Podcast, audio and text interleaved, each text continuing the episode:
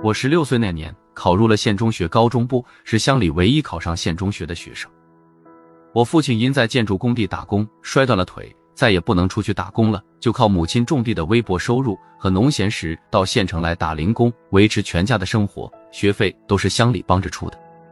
乍来县城，看到城里的同学穿得光鲜亮丽，吃着五花八门的零食，还玩着新奇的玩具，我心里羡慕不已，同时也充满了自卑，常恨自己为什么没生在城里。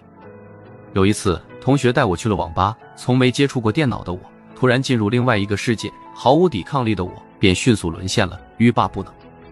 如果哪天不去拼杀两个小时，就根本静不下心来上课，也无法入睡，成绩降到班级下游。自从我迷恋上网络游戏后，母亲每月给的那点生活费就捉襟见肘了。我隔一周就会打电话让母亲送钱来，每次看到母亲，都觉得她比上一次又消瘦苍老了些，心里充满了愧疚。可是，当我进入那个虚拟世界时，我就会将现实生活中的一切苦恼抛到了脑后。某天，我又计划着晚上溜出去打游戏，谁知一摸口袋，只剩下几个钢镚了。打电话给母亲，母亲让我下午课外活动时到学校后面的巷口等她。下午，我去校外找母亲，刚走到巷口，就听见巷子里一片吵闹声，听见母亲怯懦的声音。这明明是我先看到的，你这个疯婆子，也不看看这是谁的地盘？你也敢跟我抢一个凶神恶煞般的声音，似乎有人在私抢什么。我探出头去，刚好看到母亲正在和一个中年男人争夺一个大纸箱。我冲上去想帮母亲抢回纸箱，啪的一声，一记响亮的耳光打在母亲的脸颊上，母亲捂住脸站在原地，完全被打懵了。那人趁机抢了纸箱，转身跑了。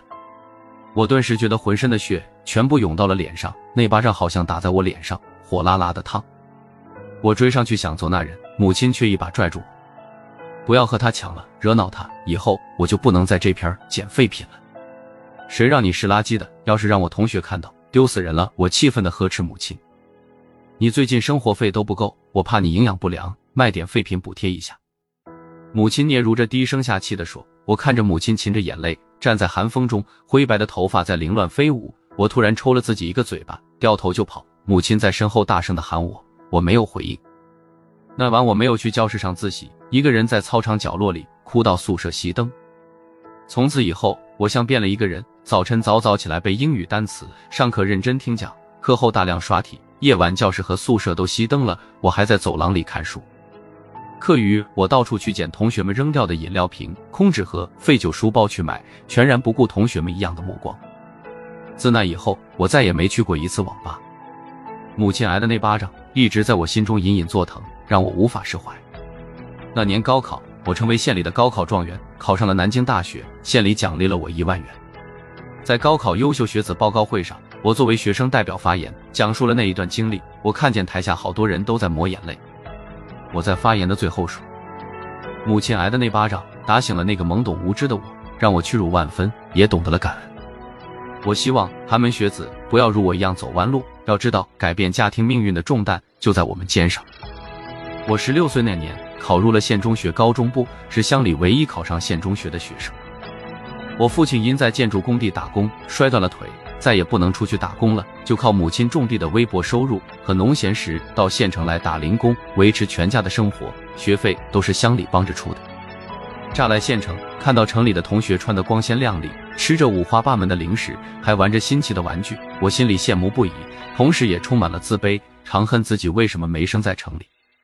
有一次，同学带我去了网吧，从没接触过电脑的我，突然进入另外一个世界，毫无抵抗力的我便迅速沦陷了，欲罢不能。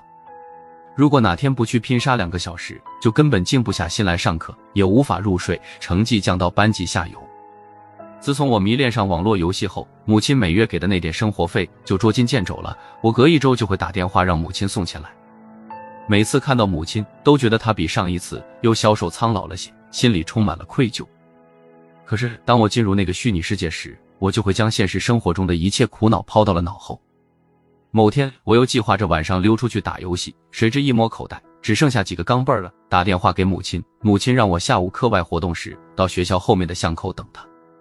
下午，我去校外找母亲，刚走到巷口，就听见巷子里一片吵闹声，听见母亲怯懦的声音。这明明是我先看到的，你这个疯婆子，也不看看这是谁的地盘？你也敢跟我抢？一个凶神恶煞般的声音，似乎有人在私抢什么。我探出头去，刚好看到母亲正在和一个中年男人争夺一个大纸箱。我冲上去想帮母亲抢回纸箱，哈的一声，一记响亮的耳光打在母亲的脸颊上，母亲捂住脸站在原地，完全被打懵了。那人趁机抢了纸箱，转身跑了。我顿时觉得浑身的血全部涌到了脸上，那巴掌好像打在我脸上，火辣辣的烫。我追上去想揍那人，母亲却一把拽住我，不要和他抢了，惹恼他，以后我就不能在这片捡废品了。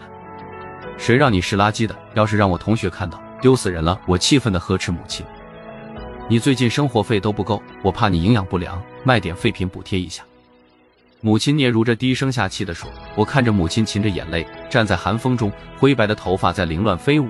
我突然抽了自己一个嘴巴，掉头就跑。母亲在身后大声的喊我，我没有回应。那晚我没有去教室上自习，一个人在操场角落里哭到宿舍熄灯。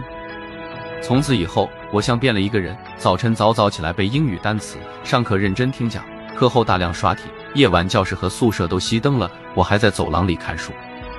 课余我到处去捡同学们扔掉的饮料瓶、空纸盒、废旧书包去买，全然不顾同学们异样的目光。自那以后，我再也没去过一次网吧。母亲挨的那巴掌一直在我心中隐隐作疼，让我无法释怀。那年高考。我成为县里的高考状元，考上了南京大学，县里奖励了我一万元。在高考优秀学子报告会上，我作为学生代表发言，讲述了那一段经历。我看见台下好多人都在抹眼泪。我在发言的最后说：“母亲挨的那巴掌，打醒了那个懵懂无知的我，让我屈辱万分，也懂得了感恩。